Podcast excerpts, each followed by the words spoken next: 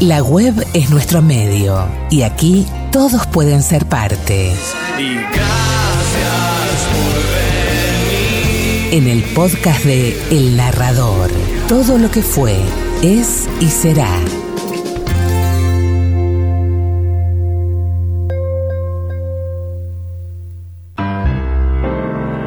Una noche de cerveza caliente y mujeres frías.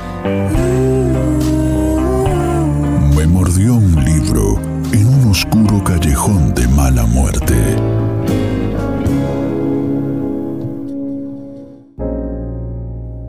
sempre do meu lado, quase num sussurro eu vejo então. Vine, Martín, y no estás. Me he sentado en el peldaño de tu casa, recargada en tu puerta, y pienso que en algún lugar de la ciudad, por una onda que cruza el aire, debes intuir que aquí estoy. Es este tu pedacito de jardín. Tu mimosa se inclina hacia afuera y los niños al pasar le arrancan las ramas más accesibles. En la tierra, sembradas alrededor del muro, muy rectilíneas y serias, veo unas flores que tienen hojas como espadas. Son azul marino. Parecen soldados. Son muy graves, muy honestas. Tú también eres un soldado. Marchas por la vida, uno, dos, uno, dos. Todo tu jardín es sólido, es como tú. Tiene una resiedumbre que inspira confianza. Y aquí estoy, contra el muro de tu casa, así como estoy a veces contra el muro de tu espalda. El sol da también contra el vidrio de tus ventanas y poco a poco se debilita porque ya es tarde. El cielo enrojecido ha calentado tu madre selva y su olor se vuelve aún más penetrante. Es el atardecer. El día va a decaer. Tu vecina pasa. No sé si me habrá visto. Va a regar su pedazo de jardín. Recuerdo que ella te trae una sopa cuando estás enfermo y que su hija te pone inyecciones. Pienso en ti muy despacio, como si te dibujara dentro de mí y quedaras allí grabado. Quisiera tener la certeza de que te voy a ver mañana y pasado mañana y siempre en una cadena ininterrumpida de días, que podré mirarte lentamente, aunque ya me sé cada rinconcito de tu rostro, que nada entre nosotros ha sido provisional o un accidente.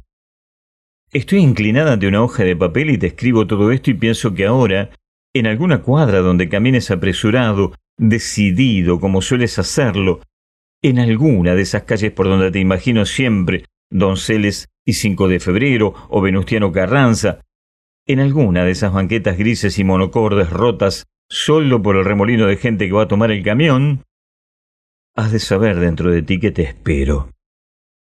Vine nada más a decirte que te quiero, y como no estás, te lo escribo. Ya casi no puedo escribir porque ya se fue el sol y no sé bien a bien lo que te pongo.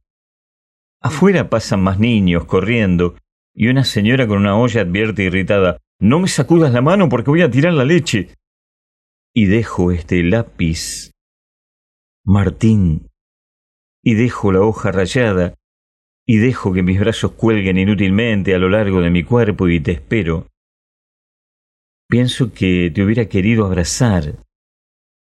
A veces quisiera ser más vieja, porque la juventud lleva en sí la imperiosa, la implacable necesidad de relacionarlo todo con el amor. Ladra un perro. Ladra agresivamente. Creo que es hora de irme. Dentro de poco vendrá la vecina a prender la luz de tu casa.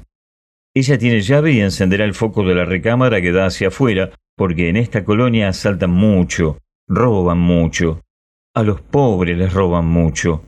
Los pobres se roban entre sí. Sabes, desde mi infancia, me he sentado así a esperar. Siempre fui dócil porque te esperaba. Sé que todas las mujeres aguardan.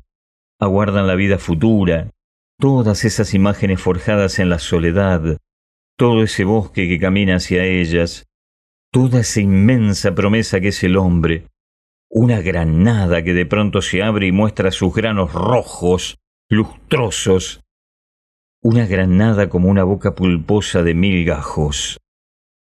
Más tarde, esas horas vívidas en la imaginación, hechas horas reales, tendrán que cobrar peso y tamaño y crudeza. Todos estamos, mi amor, tan llenos de retratos interiores, tan llenos de paisajes no vividos. Ha caído la noche y ya, y casi no veo lo que te estoy borroneando en la hoja rayada. Ya no percibo las letras. Allí donde no le entiendas en los espacios blancos, en los huecos, pon te quiero.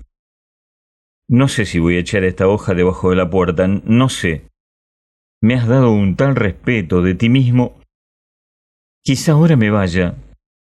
Solo pase a pedir a la vecina que te dé el recado.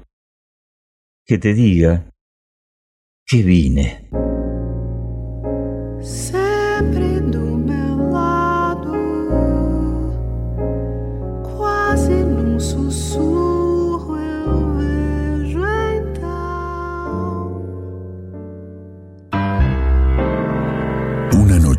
De cerveza caliente y mujeres frías. Me mordió un libro en un oscuro callejón de mala muerte.